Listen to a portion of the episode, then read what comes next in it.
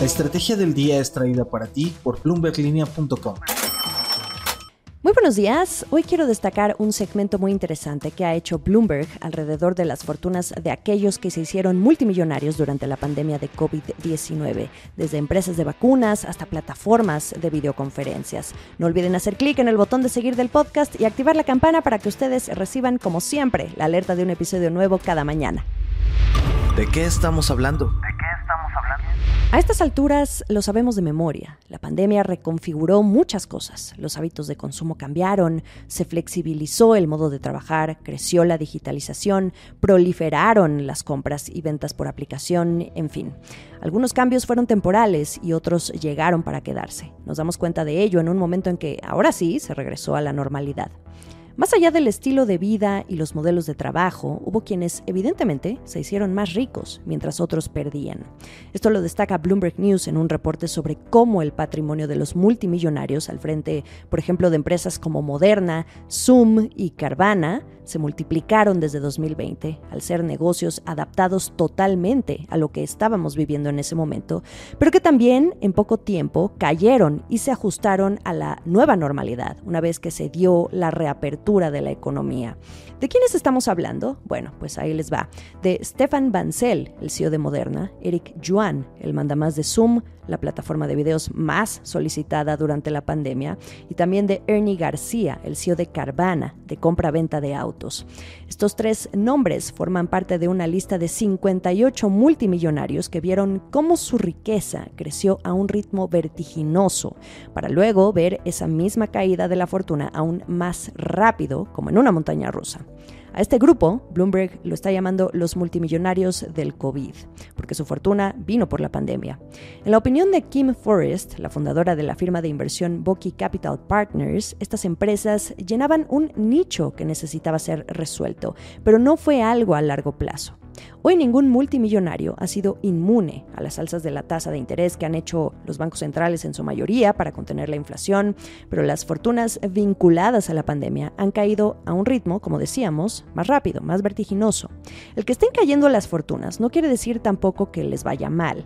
El patrimonio neto medio de estos multimillonarios sigue siendo superior al que tenían antes de la pandemia, eso sí, pero las enormes ganancias que veían son las que se han ido desvaneciendo con el tiempo. Aquí solo les muestro el top 10, pero de los 58 multimillonarios del COVID, 26 tienen nacionalidad asiática, 18 proceden de Estados Unidos y Canadá y 10 de Europa. Esto es el dato del día. Vamos a hablar de un par de casos mientras me acompañan a mirar la siguiente tabla, si es que me ven por YouTube, Facebook o Spotify. Pueden ver por nombre a qué máximo llegó su fortuna durante la pandemia y cuál es ahora el estatus al 30 de septiembre de 2022. Empecemos por Stefan Bancel, el CEO de Moderna. Él incrementó su fortuna cuando las vacunas con ARN mensajero funcionaron contra el virus del COVID-19. En agosto de 2021, las acciones de Moderna alcanzaron su máximo histórico y la fortuna de Bancel creció hasta los 15 mil millones de dólares. Ahora, una vez superada la peor parte de la pandemia y la protección que las vacunas efectivamente dieron, el valor de este patrimonio cayó 75% y se ubica en los 3.700 millones de dólares. Hablemos de otro protagonista de la pandemia, Eric Yuan, el presidente y CEO de Zoom, esta plataforma de videoconferencias que todos conocemos muy bien. En medio de la pandemia, la fortuna de Yuan alcanzó los 29 mil millones de dólares. Y cuando la gente poco a poco regresó a la escuela o a la oficina, su riqueza cayó 84% hasta los 4.600 millones de dólares. De hecho, en 2021, Yuan donó cerca de un tercio de su participación en la compañía.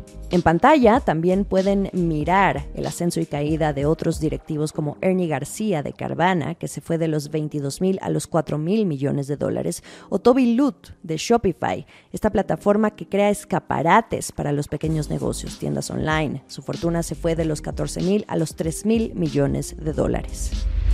El último sorbo. Hay un grupo de 131 personas que están dentro del índice de multimillonarios de Bloomberg, que también su riqueza en pandemia se duplicó. La diferencia con ese top 10 de los multimillonarios del COVID que les mostré es que estos otros empresarios pudieron mantenerse. La diferencia es que no dependieron de la manera en que el virus y el encierro alteraron los modelos de vida y de trabajo en el mundo.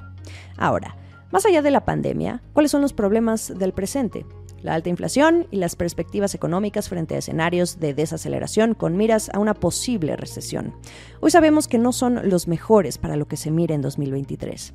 Los organismos internacionales ven afectaciones en el mercado laboral y la desaceleración en la demanda de bienes y servicios en los países que son potencia mundial.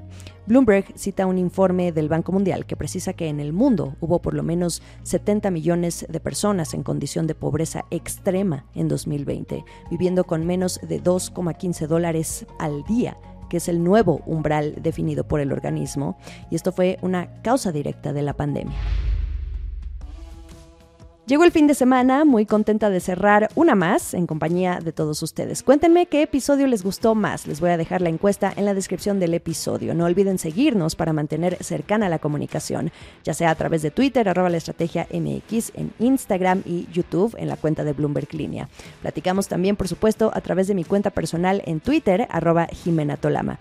Que sean buenos días de descanso. Próxima semana tenemos actualización de inflación en México. Nos escuchamos el lunes. Esta fue la estrategia del día, escrito y narrado por Jimena Tolama, producido por Arturo Luna y Daniel Hernández. Que tengas un día muy productivo.